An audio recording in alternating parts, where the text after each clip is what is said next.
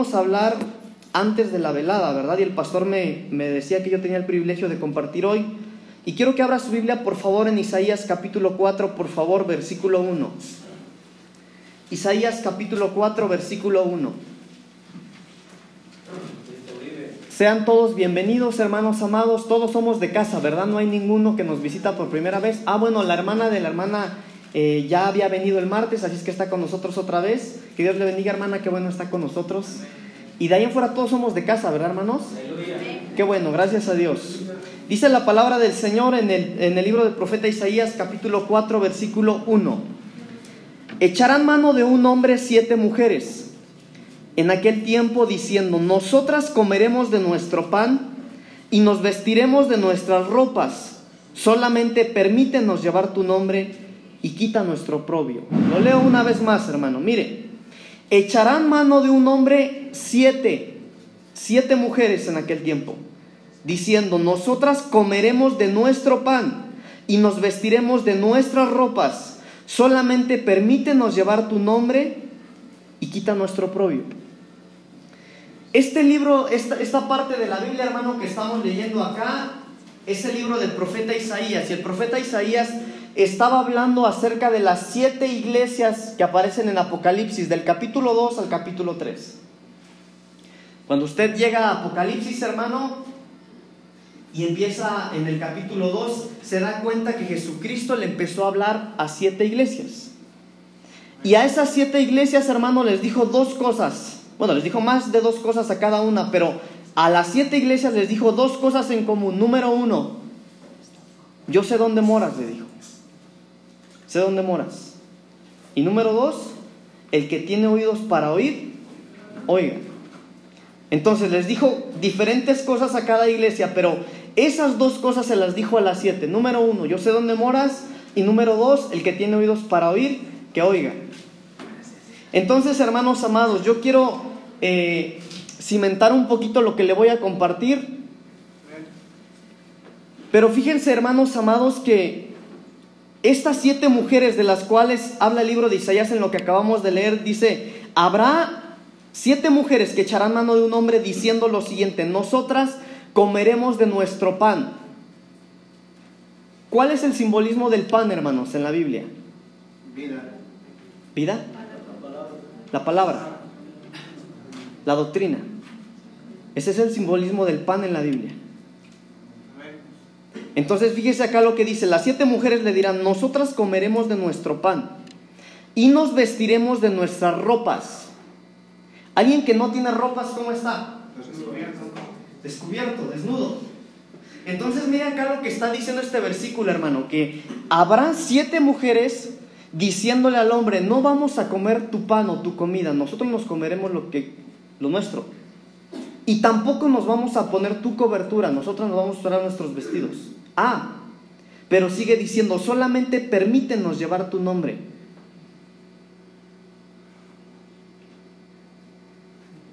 No sé si usted alcanza a ver el trasfondo de este versículo, hermanos.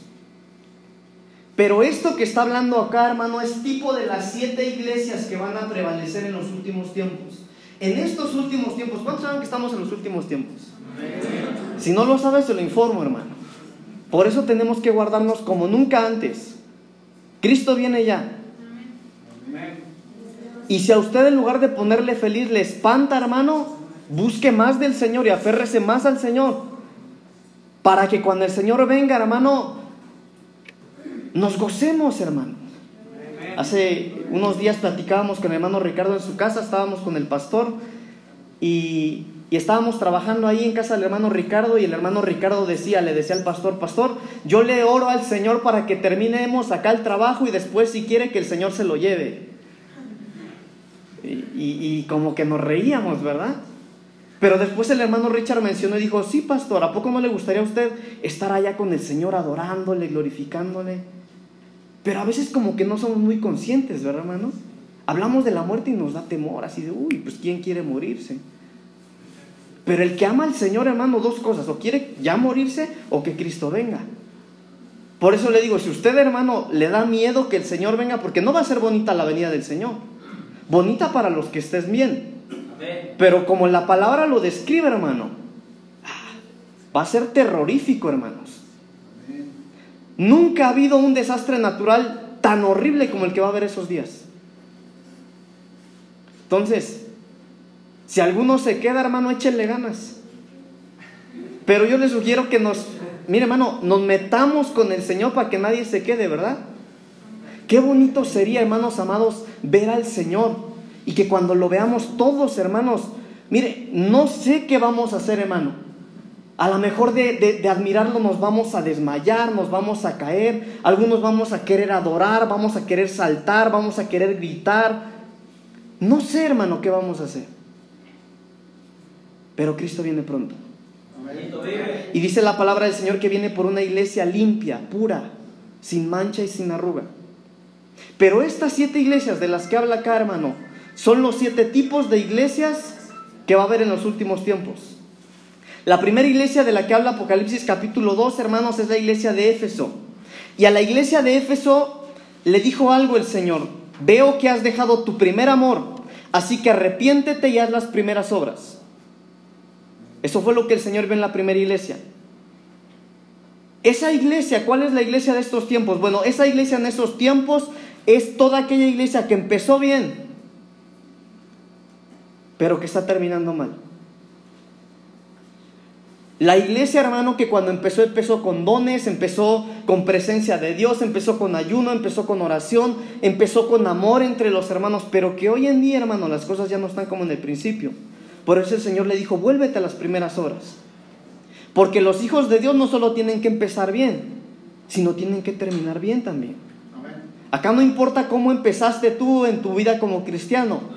Hay gente, hermano, que cuando son los testimonios, pues cuentan testimonios de hace 20 o 30 años, cuando el Señor los llegó a sus corazones. Y no es que sea malo, hermano, pero qué bonito sería que así como empezaste, estés por terminar.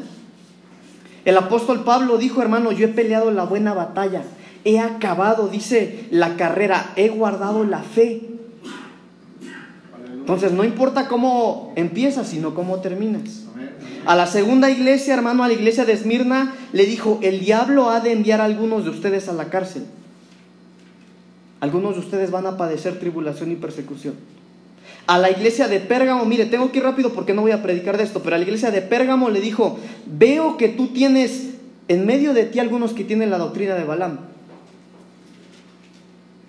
y que ofrecen y que comen cosas sacrificadas a los ídolos, lo cual yo aborrezco, les dijo. Y si las siete iglesias, hermanos, son símbolo de las siete iglesias que están en estos tiempos, entonces la iglesia de Pérgamo, hermano, es la iglesia que hoy en día hace cosas fuera de la voluntad de Dios.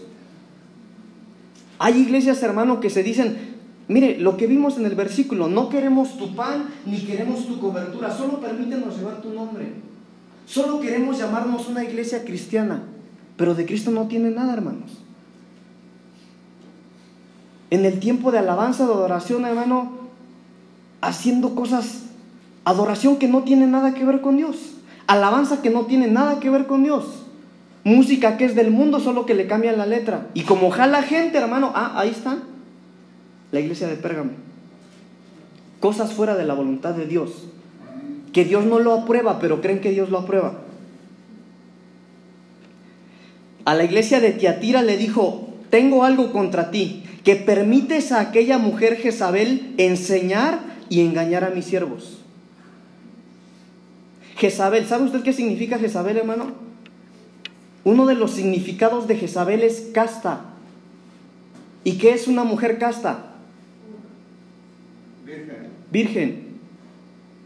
Pero Jezabel no era virgen porque ella tenía esposo, tenía marido. Pero ¿saben por qué, hermano? Una de las iglesias tenía un espíritu jezabélico, porque teniendo un señor no tenía intimidad con su señor, sino con todos los demás, porque ella era una ramera. Jezabel, hermano, no tenía intimidad con su señor, sino con los demás. Y en este tiempo hay iglesias, hermano, que tienen intimidad con otras iglesias, con otros ministerios, con muchos predicadores, pero no con su Señor. A la iglesia de Sardis le dijo, veo que tienes nombre de que vives y estás muerto. Qué fuerte, hermano. Hay iglesias, hermanos amados, en estos tiempos, iglesias cristianas, que todo mundo dice, wow, qué tremendo estuvo el culto. ¿Viste cuántos danzaron? ¿Viste cuántos brincaron?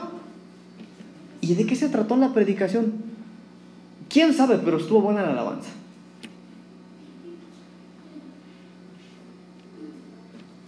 Entonces, hermanos amados, tienes nombre de que vives y estás muerto, le dijo a la iglesia de Sardis. Es una iglesia que se ha corrompido a tal grado de hacer a un lado la verdad de Dios, creando sus propias verdades. A la iglesia de Filadelfia le dijo, pongo puerta abierta delante de ti que nadie puede cerrar. Y aunque tienes poca fuerza, has guardado mi palabra y no has negado mi nombre. Esta, hermanos, esta es la iglesia que se va cuando Cristo viene. Aquella que tiene poquitas fuerzas. Aquella que aún cansada va y busca de su Señor aquella que aún con problemas, con dificultades, hermano, con tribulación, corre con el Señor porque sabe que ahí está su refugio. A la iglesia de la Odisea, de la Odisea, perdón, le dijo, veo que no eres frío ni caliente. Y qué bueno te hubiera sido ser frío o caliente, pero por cuanto no eres ni de aquí ni de allá, te voy a vomitar. Te crees rico, pero eres un pobre, miserable, ciego y desnudo. Así le dijo a la iglesia. Y en estos tiempos también hay iglesias, hermano, que tienen, mire, usan estrategias de esto, estrategias de esto. Quieren jóvenes, hacen lo que se les pegue la gana para llenar a la iglesia de jóvenes, aunque estén en contra de Dios. Y creen que lo han logrado todo. Pero el Señor les dice, te dices que eres rico, pero eres más que un pobre, eres un miserable, eres un ciego y eres un desnudo. Y a las siete iglesias el Señor le dijo, yo conozco tus obras. A las siete les dijo eso. Yo sé dónde moras. Yo sé lo que tú haces. No hay nada oculto ante mis ojos. Y terminó diciéndole a todas por lo mismo. El que tiene oídos para oír, que oiga. Siete tipos de iglesias en estos últimos tiempos. Y solo una, hermano, solo una de esas siete va a ser la arrebatada por el Señor. Después de estos poquitos fundamentos que le estoy dando, hermano, quiero empezar a predicar. Yo quiero decirle, hermano amado, que el Señor tiene buenos tiempos para sus hijos, para aquellos que le buscamos con todo nuestro corazón. Mire, tal vez yo no descarto que haya alguien acá que dice, bueno, es que Pablito dice que, que se empezó a sentir y que el Espíritu Santo empezó a preparar, pero yo no sentí nada. Yo quiero decirle algo, no te preocupes. El Señor ya nos había dicho que tú vendrías y que no ibas a sentir nada todavía pero va a venir, va a llegar. Y lo que viene va a estallar como una ola, que aunque tú no lo esperes, te va a llegar. Y cuando el Espíritu Santo viene sobre alguien, hermano, ese alguien es tan transformado por el Espíritu Santo, incluso que aún nuestro lenguaje, el español, es agotado y vienen nuevas lenguas. Y eso es lo que viene para esta casa. No lo digo yo, es el Señor quien nos lo ha venido diciendo. Pero sabe algo, hermano amado, para ser parte de esa iglesia que va a ser arrebatada por el Señor necesitamos saber cuál es la visión de Dios para nosotros como iglesia. La visión, la visión del Señor para nosotros, hermano, es que usted y yo, número uno, seamos salvos. Y para que usted pueda ser salvo no necesita hacer nada, ya todo lo hizo Jesús en la cruz. Solo usted tiene que aceptarlo en su corazón y automáticamente recibe la salvación. Pero aparte de la salvación, hermano, dentro de la visión sí está el arrebatamiento y no, son, no es lo mismo. Yo quiero hoy explicarle un poquito que no es lo mismo ser salvo que ser arrebatado. No todos los salvos van a ser arrebatados por el Señor. Una cosa es, hermano, ser salvo porque cuando recibimos a Jesús somos salvos. Y dentro de los salvos, hermano, algunos se van a esforzar y van a buscar al Señor con todo su corazón, pero también hay salvos que no hacen lo mismo. Hay salvos, hermano, que, que nos esfuerzan y son salvos. Que recibieron a Jesús en su corazón, pero esos no buscan, no ayunan, no oran, no se esfuerzan. Entonces, como que Dios sería un poquito injusto, hermano, que aquel que se esforzó mucho y el que no se esforzó a los dos se los lleve arrebatados. Entonces, la salvación, hermano, es un regalo por gracia, pero el arrebatamiento es un galardón para aquellos que dan la milla de más. Cuando Dios, cuando, perdón, cuando Abraham mandó, hermanos, a su siervo, dice, al más viejo de su casa, a buscar esposa para eh, su hijo Isaac, Dice que le dio requisitos que tenía que llenar la mujer. Y eso es sombra, hermano, de la iglesia que se va a casar con Jesucristo. Abraham, Dios. El siervo más viejo de su casa, el Espíritu Santo. Isaac, Jesucristo. Y los requisitos, hermano, que tenía que tener la mujer que iba a ser esposa de Isaac es que iba a dar una milla de más. ¿Se acuerdan cuáles eran? Que dijo, yo le voy a decir que tengo sed y ella me va a decir, no solo te voy a dar agua a ti, sino a tus camellos. Entre otras cosas. Entonces la iglesia del arrebatamiento, hermano, es la iglesia que se tiene que esforzar. Es la iglesia que aunque todas las iglesias no oren, sí ora. Es la iglesia que aunque las demás iglesias no ayunen, sí ayuna. Es la iglesia que aunque los demás no se guarden en santidad, esta sí se guarda en santidad. Esa es la visión de Dios. El tema que le voy a compartir se llama Sin visión no hay provisión. Sin visión no hay provisión. Y el no tener o el no ser conscientes de la visión de Dios en nuestras vidas nos priva de sus bendiciones. Cuando nosotros no estamos en la visión de Dios, hermano, dos cosas. No podemos avanzar porque no estamos avanzando en lo que Dios quiere que avancemos. Y dos, no nos llegan las bendiciones o los favores de Dios. ¿Se acuerda que le prediqué la última vez, hermano, que cuando el pueblo de Israel en el desierto a veces se salían de la visión, dice que el Señor los hizo rodear el desierto? El Señor, cuando los llevó en el desierto, muchos que se salían de la visión empezaron a murmurar y les decían, Moisés, ¿por qué nos sacaste de, Egipto, Moisés? ¿Acaso no había allá panteones para que muriéramos allá? Cuando se salían de la visión, hermano, le decían, no había sepulcros en Egipto para que muramos. Pero sabe algo, hermano, mire, no se sienta mal. Hay un discípulo, hermano, de Jesús, el cual solo se menciona tres veces en la Biblia. ¿Le doy una pista? Solo tres veces la Biblia habla de él. Y las tres veces que habla de él, describe que él estaba fuera de la visión. Y es Tomás. Tomás. Solo tres veces la Biblia habla de él. Y en las tres veces él estaba completamente fuera de la visión de Dios. Vamos rápidamente, hermanos, al Evangelio de Juan, capítulo 11, versículo 14. Juan 11, 14. Dice la palabra del Señor. Juan 11, 14. ¿Lo tiene, hermano? Los espero. Si no lo tiene, ya está ahí en la pantalla, hermanos. Dice la palabra del Señor. Entonces Jesús les dijo claramente, Lázaro ha muerto. Y me alegro por vosotros de no haber estado ahí para que creáis. Mas vamos a él. Mire la escena de lo que acabamos de leer, hermano. Jesús estaba con sus discípulos. Y Jesús, hermano, a los discípulos les da una noticia que no es muy agradable. ¿Cuál fue la noticia? Lázaro ha muerto. Pero Jesús, hermano, en esa mala noticia ve la oportunidad de enseñarle algo a los discípulos. Jesús les dijo, Lázaro ha muerto y me alegro por ustedes. ¿A quién les dijo eso? Me alegro por ustedes de no haber estado allá cuando murió para que crean. Ahora vamos a Él. Jesús estaba, hermanos, hablándoles o Jesús estaba dentro de su corazón y en su mentalidad que ellos tenían la oportunidad para ver su gloria. Pero Tomás no entendió esto. Versículo 16. Dijo entonces Tomás, llamado Dídimo, a sus discípulos, vamos también nosotros para que muramos con él entonces. Imagínense la escena, hermano. Jesús, Jesús amaba a Lázaro, dice la Biblia. Jesús amaba a Lázaro. Y Jesús con dolor en su corazón, yo me imagino, dijo, muchachos, tengo algo que decirles, Lázaro ha muerto. Pero me alegro por ustedes, porque ahorita vamos a ir y ustedes van a ver la gloria de mi Padre, para que ustedes puedan creer. Y Lázaro se mete y dice, pues vamos entonces para que nos muramos ahí con Lázaro también.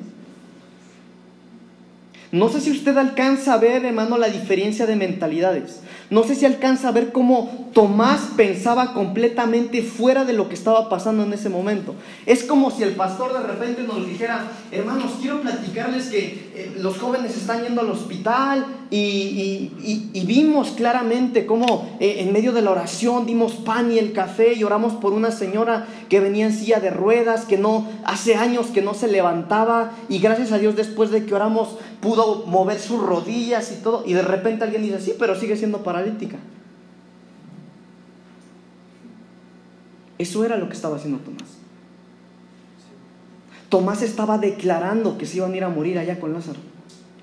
Cuando Jesús en su corazón les estaba hablando y les estaba diciendo, me alegro que ustedes no estaban allá para que ahorita vean y puedan creer en lo que va, va a ser la gloria de mi Padre.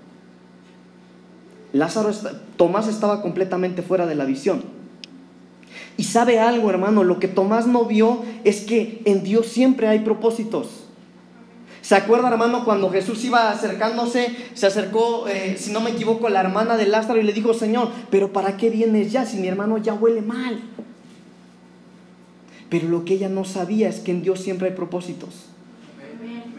Hermano, hermana, no importa qué tan mal huela tu situación, en Dios siempre hay propósitos. Pero para que no seas como Tomás, métete a la visión del Señor. ¿Cómo, hermano? ¿Cómo puedo meterme a la visión del Señor? Bueno, hermano, mire, yo quiero decirle algo, hermano. Dios no te va a bendecir si tú estás en pecado.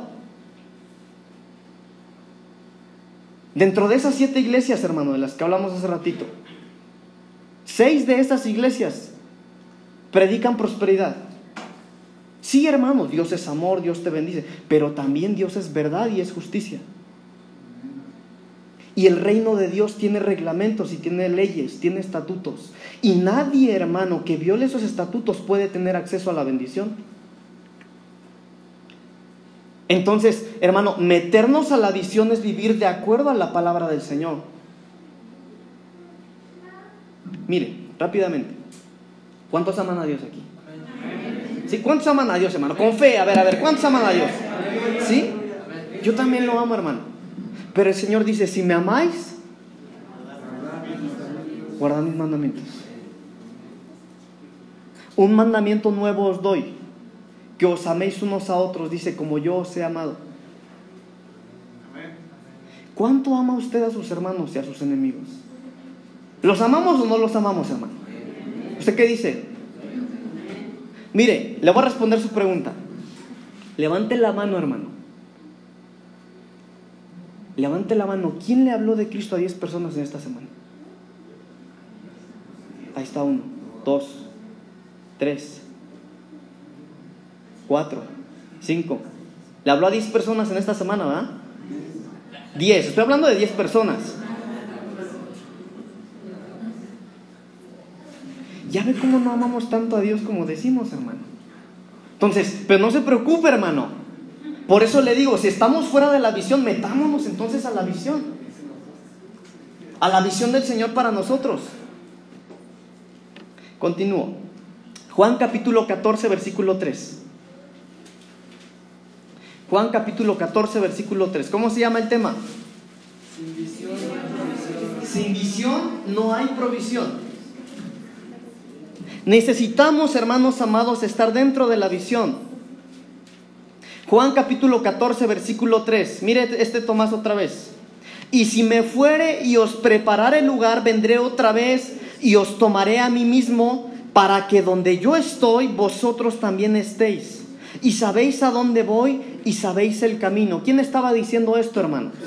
Mire, imagínense la escena, hermano. Jesús acá estaba hablando con aquellos que amaba. Porque Jesús, hermano, con sus discípulos sufrió hambres. Yo me imagino que se guardaron unos a otros cuando alguien los quería golpear o los quería matar. Jesús amaba a sus discípulos. Pero puede imaginarse usted, hermano amado, mire, le voy a poner un ejemplo. ¿Cómo se siente usted cuando llevó a su niño por primera vez al kinder? Contento. Contento, claro. Emocionado. Pero cuando lo dejó ahí y empezó a llorar, qué bueno que se quedó y ya estaba harto. ¿Sí, hermano? No. Porque usted lo ama, aunque sabe que es algo bueno para él. pero porque lo amaba. Y esta parte de la Biblia estaba pasando lo mismo, hermano. Jesús estaba por dejar a sus amados, a sus discípulos. Y mire las palabras de nuestro Señor. Y si me fuere y os preparare el lugar, vendré yo otra vez y os tomaré a mí mismo para que donde yo estoy, vosotros también estéis. Y sabéis a dónde voy y sabéis el camino. Le dijo Tomás, Señor, no sabemos a dónde vas. ¿Cómo, dónde, cómo pues podemos saber el camino? Tomás no entendía de lo que estaba hablando el Señor. ¿De qué hablaba el Señor, hermano? Usted sí lo entiende, ¿verdad? ¿De qué? De su muerte. De su muerte. De que él está, se iba a preparar morada, hermano. Pero Tomás le dice, a ver, a ver, a ver, pues si no sé ni a dónde vas a ir, ¿cómo voy a saberme el camino? Estaba fuera de la visión. Estaba fuera de la visión. Pero ¿sabe qué, hermano amado? Tal vez estaba distraído. Tal vez, bueno, Pablito, a lo mejor no, no escuchó bien al Señor o, o, a lo mejor en lo que Jesús hablaba con ellos, no sé, un perro pasó por ahí, se distrajo. Hermanos, la distracción en tu vida puede que tú te salgas de la visión. Y si tú no estás dentro de la visión del Señor, tú puedes perderlo todo.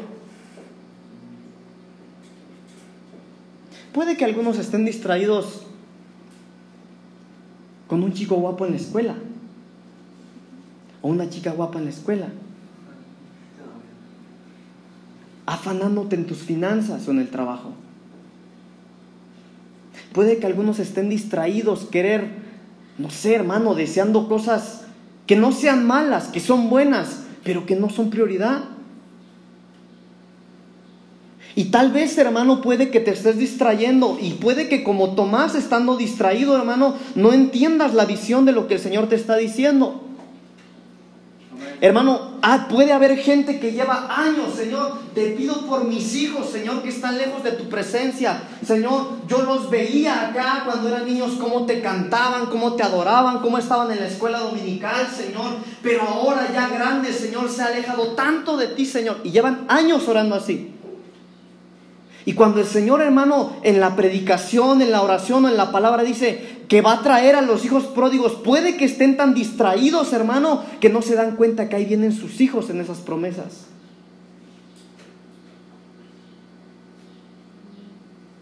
No sea que tú vayas a estar distraído o distraída. ¿Se acuerdan, hermanos amados, de ese hombre que dice la Biblia que era paralítico? Que dice que estaba en el estanque y dice que en determinado momento venía un ángel, sacudía el agua y, y que cuando sacudía el agua, el primero que entraba al estanque era sano, ¿se acuerdan? Pero de repente, hermano, ese hombre que llevaba 38 años esperando un milagro, escuchó que se aproximaba un Jesús que hacía milagros. Y cuando Jesús le dice, ¿qué quieres que yo haga por ti? ¿Qué le respondió? No tengo quien me meta al estanque, Jesús. Respondió mal. No sea que usted esté distraído y, la distracción que tú tienes te saque de la visión del Señor. No sea que te estés afanando, bueno, eh, yo no estoy buscando a Dios con todo mi corazón, no es mi temporada más fuerte como cristiano, pero bueno, yo tengo un buen empleo ahorita. Voy a buscar a Dios después. Ahorita estoy estudiando, tengo que acabar mi carrera, tengo que... Estoy chavo. No sea que la distracción haya que te salgas de la visión, haga que te salgas de la visión, hermano. Tercera parte de la Biblia donde aparece Tomás. Juan capítulo 20, versículo 21 al 23. Juan 20, 21 al 23. Usted no está fuera de la visión, ¿verdad, hermano? A ver, ¿quién vive? No, sí están todos dentro, hermano. Gloria a Dios. Juan 20, 21. Dice la palabra del Señor. Entonces Jesús les dijo otra vez, pasa a vosotros. Como me envió el Padre, así también yo os envío. Y habiendo dicho esto, sopló y les dijo, recibid el Espíritu Santo. A quienes remitiréis los pecados les son remitidos, y a quienes se los retuvieres les son retenidos. Mire esta parte de la Biblia, hermano. Quiero platicarle un poquito para los que no sepan qué pasó antes de esto. Cuando Jesús se les apareció acá a sus discípulos, hermano, él ya había resucitado. Jesús es crucificado, hermano. Y cuando Jesús es crucificado, pasaron tres días, dice, y de repente se les aparece acá a sus discípulos con una comisión específica. ¿Sabe cuál era la comisión que, con la que se les apareció Jesús? Ministrarles la llenura del Espíritu Santo. Aquí lo dice el versículo 22. Y habiendo dicho esto, sopló y les dijo, recibid al Espíritu Santo. Para eso se les apareció Jesús a sus discípulos después de la resurrección. Y mire, hermano amado, la importancia de la llenura del Espíritu Santo. Jesús cuando dejó a sus apóstoles les dijo, no se muevan de aquí hasta que haya venido sobre vosotros la promesa de mi Padre, que era el Espíritu Santo. Entonces, hermano, después de tres años de discipulado con Jesucristo, hermano, como maestro, yo puedo ver que esto para ellos, hermano, era como, eh, no sé, darles, eh, colgarse, ¿cómo se le llama el gorrito ese de graduados? ¿La toga? ¿Sí? ¿El birrete? ¿Una medalla? Hermano, Jesús se iba a ir definitivamente. La última vez que los iba a ver. Y cuando Jesús va, hermanos amados, para ministrarles esto, miren lo que dice el versículo 24. Pero Tomás, uno de los doce llamado Nídimo, no estaba con ellos cuando Jesús vino.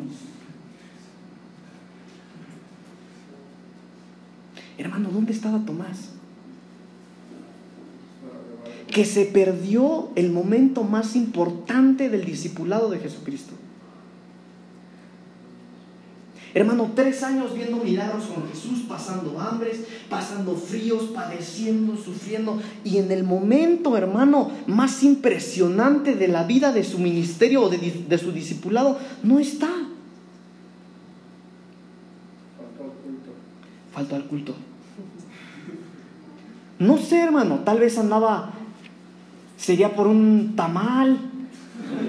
Hermano, ¿dónde andaba Tomás? Perdónenme que bromé, hermano, pero, pero mire, hermano, pongámonos serios. ¿Cree usted que tuviera tal vez Tomás prioridades más importantes? Ahora mire esto, hermano, que Jesús, que el Señor nos dijo, bueno, muchachos, esperemos a Tomás.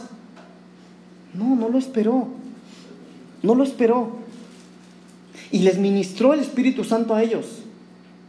Hermano, ¿dónde están tus prioridades? ¿Será, hermano amado, que estás dentro de la visión del Señor? ¿Será que, que, tú no vas a ser ese Tomás, hermano, que cuando el Señor traiga algo sobre la congregación, ¿dónde vas a estar tú?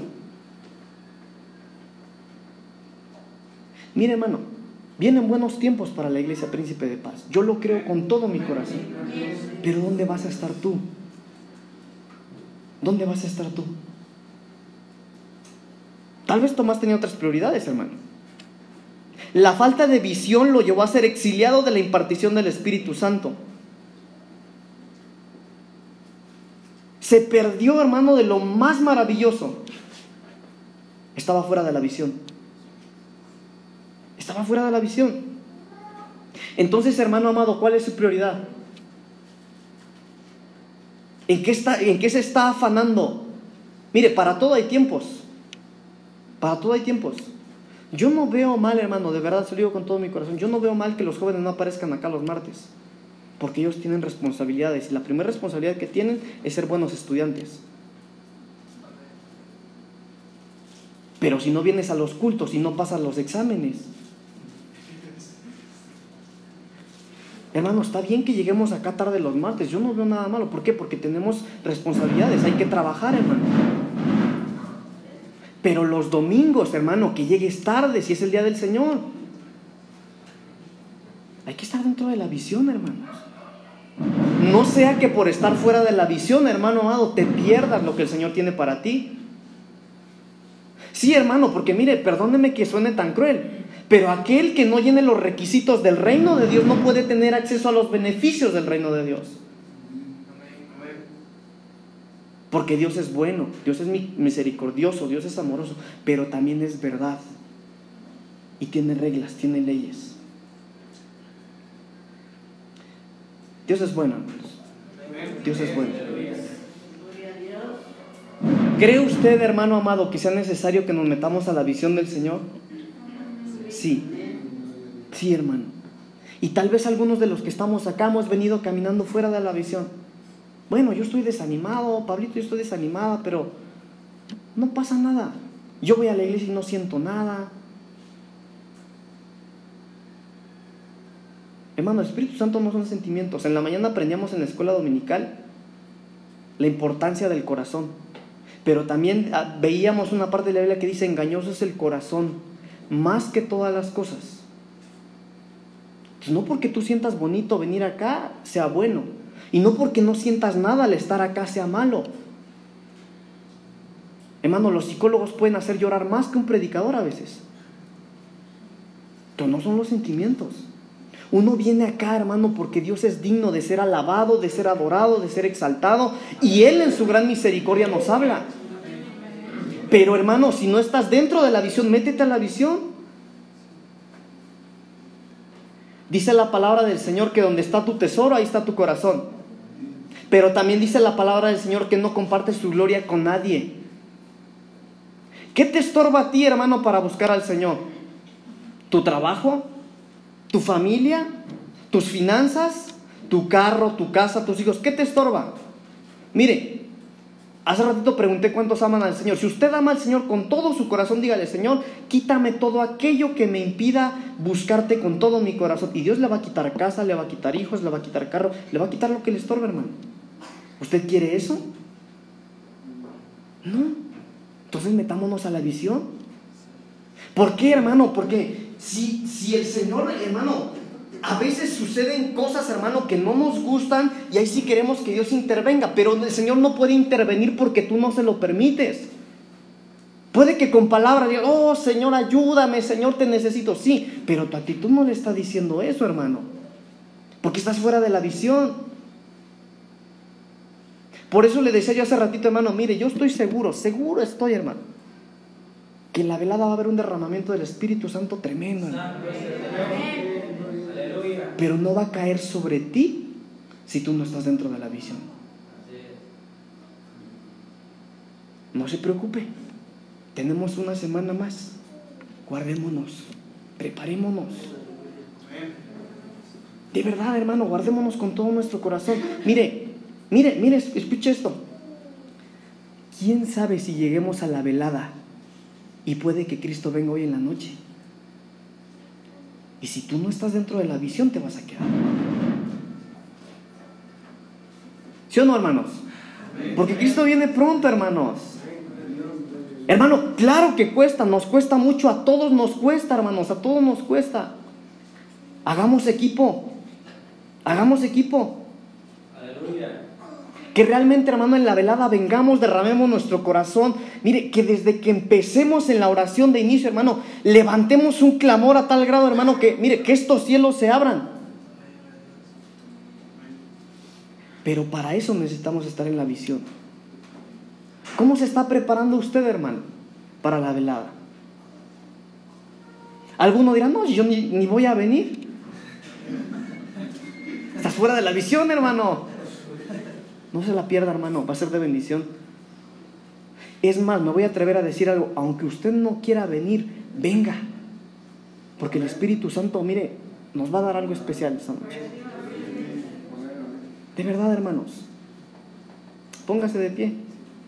Vamos ahora. ¿Sabe usted que que después de esta última parte de la Biblia que le leí, cuando ministró, el, cuando el Señor les dio el Espíritu Santo a sus discípulos, Tomás se enojó, Tomás se molestó y les dijo a sus compañeros, no, si ustedes son unos chismosos, hasta que yo no meta mis dedos en medio de las llagas del Señor les voy a creer. Se hizo el digno, hermano. Se hizo el digno. Aunque saber dónde andaba. Y no fue error ni de los discípulos ni de Jesús, fue error de él. Usted no tenga esa actitud, hermano. Usted no tenga esa actitud. Tomemos una actitud positiva y venir y decirle, papito, mira Señor, yo no siento nada acá. Yo vengo porque me invitan, no vengo para evitar problemas, vengo porque mis papás me traen, pero yo no siento nada. Y sabes algo, hermano. Dice la palabra del Señor que un corazón contrito y humillado, Él no lo desprecia. Aleluya desprecia. Entonces, hermano, hagamos una oración ahorita. Si tú, hermano, te identificaste con Tomás y dices, bueno, yo creo que la verdad he estado fuera de la visión, tú dile, Señor, mira, no quiero estar más fuera de la visión. Incluso, hermano, si tú le dices, bueno, yo me he dado cuenta que estoy fuera de la visión, pero me cuesta apartarme. Me cuesta dejar a mi novio, me cuesta dejar al trabajo o me cuesta eh, eh, llegar a tiempo. No sé, hermano, mire, usted dígale al Señor, pero sea consciente, sea consciente. Porque si tú le dices al Señor, hermano, hermana, que tú no vienes a la iglesia o que tú no lo buscas por atender a tus hijos, no sé que el Señor te vaya a quitar a tus hijos. No sé que el Señor te vaya a quitar tu trabajo. No sé que el Señor por amor a ti te quite aquello que te estorba por no buscarlo. Por eso mejor venir con el Señor y decirle, mira Señor, yo quiero meterme a la visión. Yo sí quiero recibir eso que tú tienes para mí, Señor. Pero ayúdame, ayúdame. En tu gran misericordia, extiende tu mano sobre mí y ayúdame a meterme a la visión. Cierre sus ojos, hermano. Cierre sus ojos. Vamos a orar. Vamos a orar. Cierren sus ojos, todos muchachos, jóvenes, señoritas, cierren sus ojos, por favor. Vamos a orar. Pongámonos sinceros, hermanos, pongámonos sinceros. Quitémonos nuestros títulos, quitémonos nuestros años de cristianos. No hay nada oculto delante del Señor. Señor, aquí estamos en esta tarde delante de ti, mi Señor. Señor, tú me conoces. Tú me conoces, Señor. No hay nada oculto delante de ti. En esta tarde, Señor, tú nos has hablado, Señor. Y has expuesto, Señor, nuestra vida ante todos. Señor, hemos visto, Señor, cómo en tu palabra, Señor, Tomás a veces no entendía, Señor. Vimos cómo Tomás estaba fuera de la visión y eso le trajo graves consecuencias. Pero mira, Señor, en esta tarde aquí estamos en este lugar, aquí están tus hijos y aquí están tus hijas, Señor. Tal vez alguien aquí, Señor, vino y no tenía ganas de venir, pero está aquí y tú le hablaste. Tal vez alguien dice, bueno, yo no sentí nada, yo no entendí nada, pero Señor, hoy está aquí en tu presencia. Papito hermoso, hemos proclamado, Señor, esa velada de oración porque lo pusiste en nuestro corazón. Señor, junto con nuestro pastor, Señor, gestaste nuestros corazones, Señor, buscar tu rostro esa noche, Señor. Y yo puedo sentir, Señor, yo puedo ver cómo tu presencia, Señor, empieza a preparar la atmósfera, Señor, para esa noche. Pero, Señor, no permitas, por favor, que, que mis hermanos, que mis hermanas, que yo mismo, Señor, no permitas que estemos fuera de la visión, Señor, y que no podamos recibir nada. No permitas que seamos solo espectadores, Señor. Ahora, Señor, yo quiero pedirte en el nombre de Jesús, por mis hermanos y mis hermanas, por aquellos y aquellas, Señor, que en esta tarde se han identificado con Tomás, por aquellos y aquellas, Señor, que en esta tarde dicen, bueno, creo que yo he estado fuera de la visión. Y yo te pido, Señor, en el nombre de Jesús, que en tu gran misericordia, Señor, que en tu amor, que en ese amor ilimitado que tienes, Señor, que en esa paciencia que nos tienes, extiendas, Señor, en esta tarde tu manto de misericordia y de amor sobre los hijos y sobre las hijas en esta casa. Por favor, Señor, ahí estás, Señor, ahí estás, ahí estás. Ahí estás, Señor. Yo te pido, Señor, en el nombre de Jesús, Señor, perdona nuestros pecados y nuestras faltas. Perdona, por favor, Señor, si nos hemos olvidado de tu presencia. Perdona, Señor, si tú nos has despertado de madrugada, Señor, y no hemos entrado en intimidad contigo. Perdona, Señor, si nos has dado la oportunidad de hablar de ti, Señor, a quienes no te conocen y no lo hemos hecho. Perdona, Señor, aquellas cosas, Señor, que hemos descuidado. Perdona, Señor, y vuélvenos esos tiempos primeros, cuando te cantábamos con todo nuestro corazón. Señor, cuando gemíamos en tu presencia.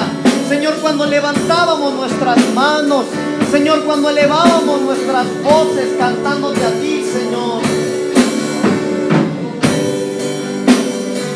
Aquí estamos, Señor, aquí estamos.